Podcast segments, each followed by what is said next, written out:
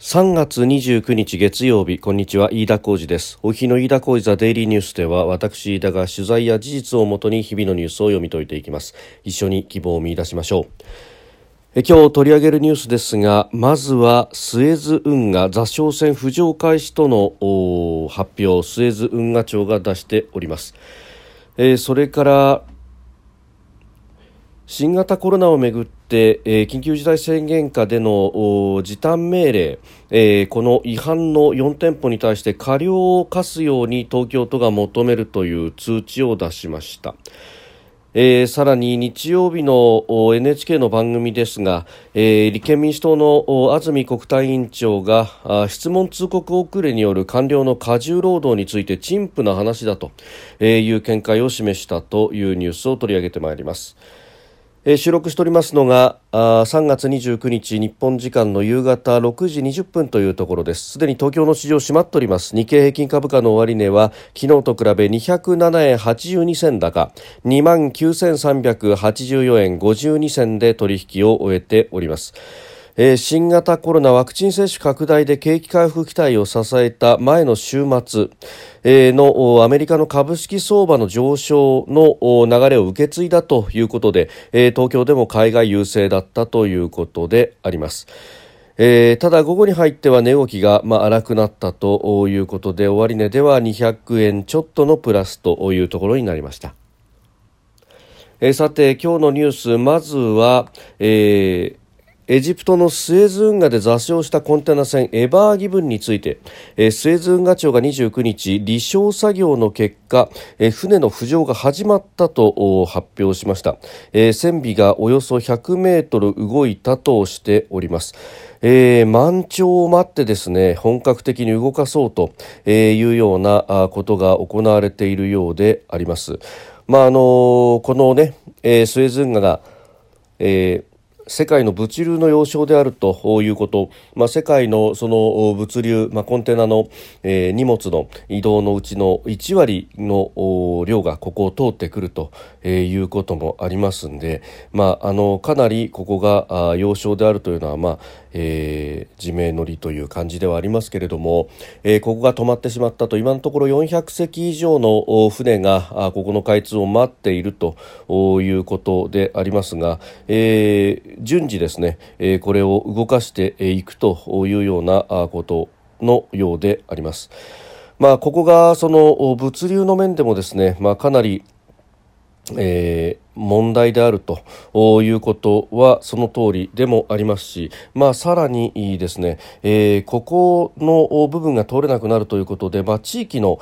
安全保障の面でもいろいろと、えー、このまま長期化すれば、え問題が出てくるんじゃないかというような指摘もありました。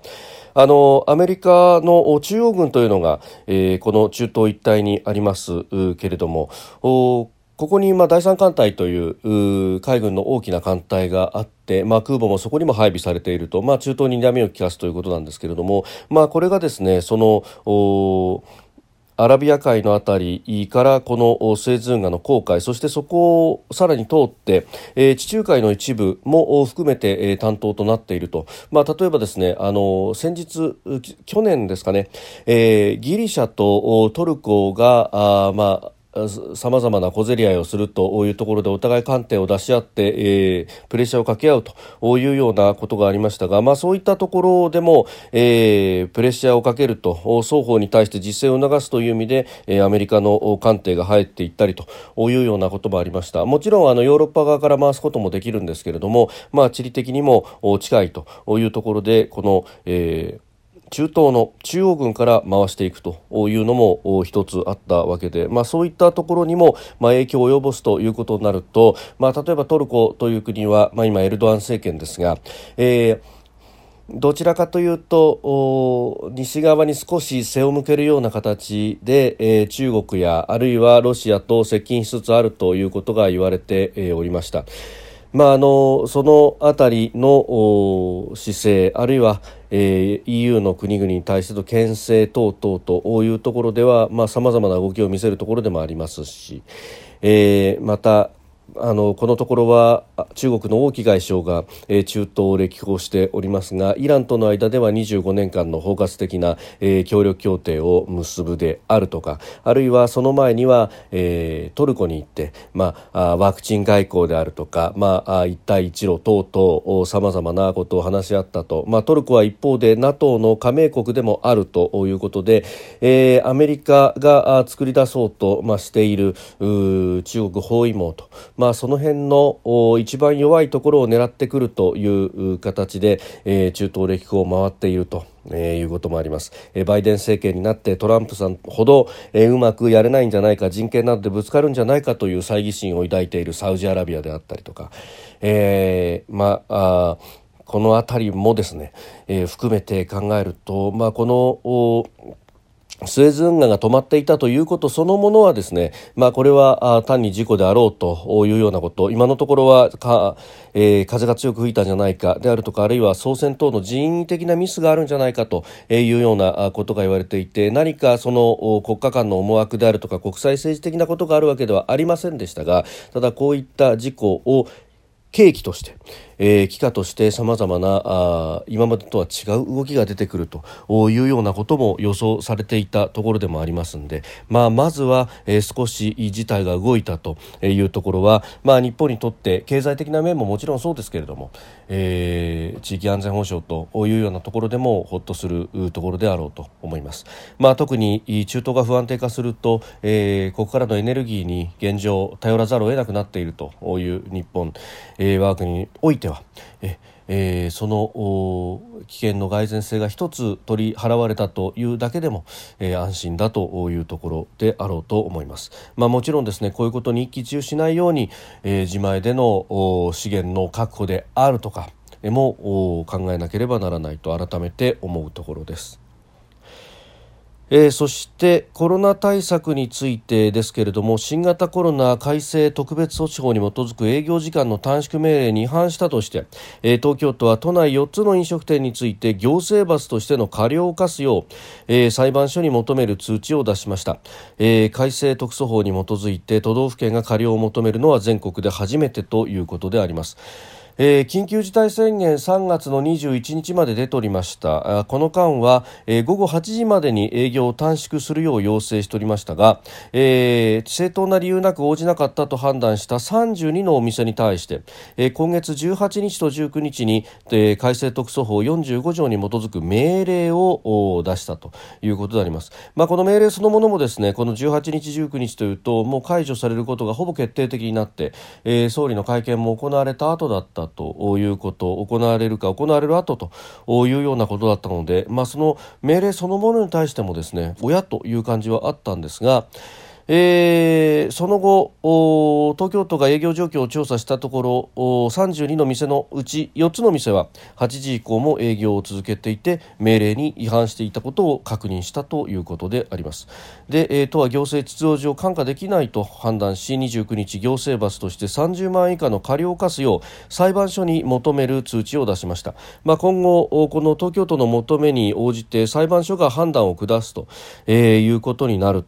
という流流れであります。ですから最終的にはまあ裁判所がどう判断するかというところになってまいりますが、え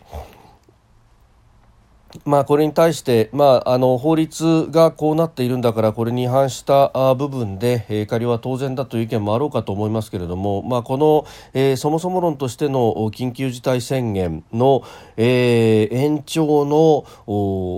根拠の薄さであるとか、まあ、それによって、えー、大打撃を受ける飲食店に対してじゃあ何か延長によって追加の保証等があったのかというと、まあ、あの一律で、えー、1店舗6万円というものになっていて、まあ、これが、えー、お店の規模等々を全く勘案せずにとりあえず一律で6万ということになると、まあ、あのある意味、えー1日の売り上げが6万円にそもそも満たなかったお店に対しては、えー、かなり、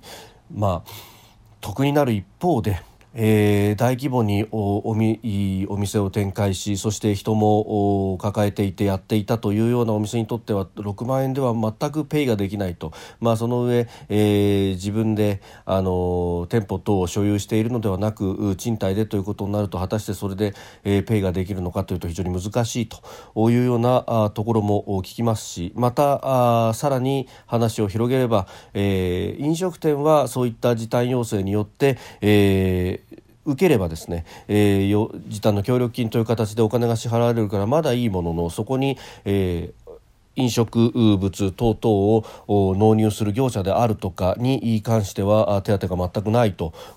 いうところ、まあ、その辺もですね、えー、いろいろな偏在があるということは、まあ、前々からここでも指摘したところでありますけれども、まあ、そういったところ全体の仕組みとして今回のこれが良かったのかと。でまたさらにこうやって過料を課すというようなですね、まあ、借子定規のことをやるということになると、まあ、行政側としてはこれ留飲は下がるかもしれませんけれども、まああのやられた方としてはうーん明日は我が身なのかというようなことも思うとですね、えー、せめて、えー今回のこの緊急事態宣言とそれに伴う営業自粛要請とさらに、え、そのスキームの適正さがどこまであったのかということ、まあ、その辺の総括なしに、えー、借子定規でやるということが果たしてどこまで、えー、納得感が、まあ、都民に対して、えー、得られるのかというところは甚だ疑問の残るところであろうというふうに思うところです。まあ、そもそも論としてこの飲食店に対しての時間、えー営業時間の短縮要請というもの、まあ、あのある意味、この1年間ですねほとんどこればっかりが感染対策のような形でやってきましたけれども、えー、病床の確保であるとか、えー、それに向けての病院への、えー、経営の補助であるとかですね。まあ、あの様々な問題点が指摘されてきました。他にもじゃあコロナに対してこの感染を予防するということ一本やりの対策だけじゃなくってかかっても治るという形であるとか、えー、かかっても安心して、えー、治せる環境を作る病床の確保であるとかまあ、そういった全体的なパッケージというもの、まあ、全体の作戦あるいはこの感染症に対する大戦略というものが必要だったにもかかわらず何かこの戦術面でとにかく飲食店だけを狙い撃ちにするということを1年間続けてきたこの辺に対しての反省というものはないのかというあたりもですね非常に疑問が残るところであろうという思います。えー、それからあもう一つですね、えー、立憲民主党の安住国対委員長は日曜日の NHK の番組の中で、えー、長時間労働が問題視されている官僚の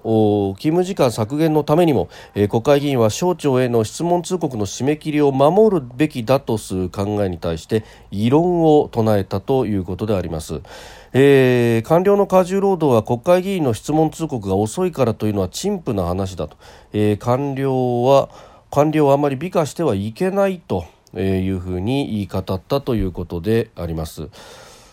まあこれ安住氏はその理由についてですね、えー、議員の方が行政府をチェックする手段が少ない実際に出している公文書だって黒く塗っているやつばかりだ、えー、透明性を持った開示をすれば議論も進むと述べまして、えー、政府は野党に対しより協力的な姿勢に改めるべきだと主張したということで、え、あります。まああのここで何度もですねこの、まあ、質問通告の在り方と霞が関の官僚の方々の働き方についてというものは説明してまいりましたけれども、まあ、野党第一党の国会対策委員長という要職にある方が、まあ、このような、スタンスでいらっしゃるということは非常に残念でならないと言いますか、えー、何か僕らは全く悪くないもんねというですね、えー、国会の中で決めたルールすら守らないのにそれを正当化しそしてそれすらも、え、自分たちの反省ではなくって相手に対して、えー、責任をなすりつけるという、まあ、こういった態度をですね世の子どもたちが見た時にどう思うのかなと。自分で言った約束も守らないのに人のせいにするっていうのは本当に良くないよって親はそう教えているはずなんですけれどもどうなんでしょうか、まあ、その辺も含めてですね、えー、もう一度考え直していただきたいということでもありますし、まあ、特に、あの民放の、ね、討論番組であればある意味の売り言葉に買い言葉みたいなところで、えー、討論がヒートアップしてきて出てくるところもあるんですが正直な話ですね NHK のこの日曜討論ですから、まあ、基本的にですね、あの言うことをほとんど質問等々決まっているという話もある中ででしかも安住さんはもともとこの NHK の記者のご出身でもいらっしゃるということこの番組の仕組み等々もよく分かっていらっしゃるはずなのですが、えー、だからですね、まあ、あの言い方言い方悪いですけれどもあのいくらでも言い言いようがあったのにもかかわらず、えー、まあ、これは本音が出てしまったのかこういったことになっているというのは、まあ、立憲民主党という党そのものの体質として、えー、こういったところがあるのであろうと。ういうふうに思わざるを得ないですし、えー、こういったことでじゃあ国会で実のある審議ができるのかということ、えーえー、そもそもですね、まあ、こういったその質問通告の遅れによって、まあ、作業が煩雑化しギリギリになってしまって、えー、ミスが連発することをマッチポンプのようにまた起こって審議拒否にまで持っていくということでは、まあ、ほとんど国会議員を信用してですね、えー、情報や資料を出すという人たちもいなくなってしまうんじゃないかと、えー、官僚をこうやって叩きにかかるということ何かあの手のいい悪者探しをするということが解決策に結びつかないということは、まあ、このコロナ禍においても、えー、思い知ったところであろうと思うんですけれどもどうなんでしょうか。非常に心の冷えるニュースでありました。飯田浩一はデイリーニュース月曜から金曜までの夕方から夜にかけてポッドキャストで配信しております。番組ニュースに関してご意見感想飯田 TDN アットマーク Gmail.com までお送りください。飯田浩一はデイリーニュース。また明日もぜひお聞きください。飯田浩二でした。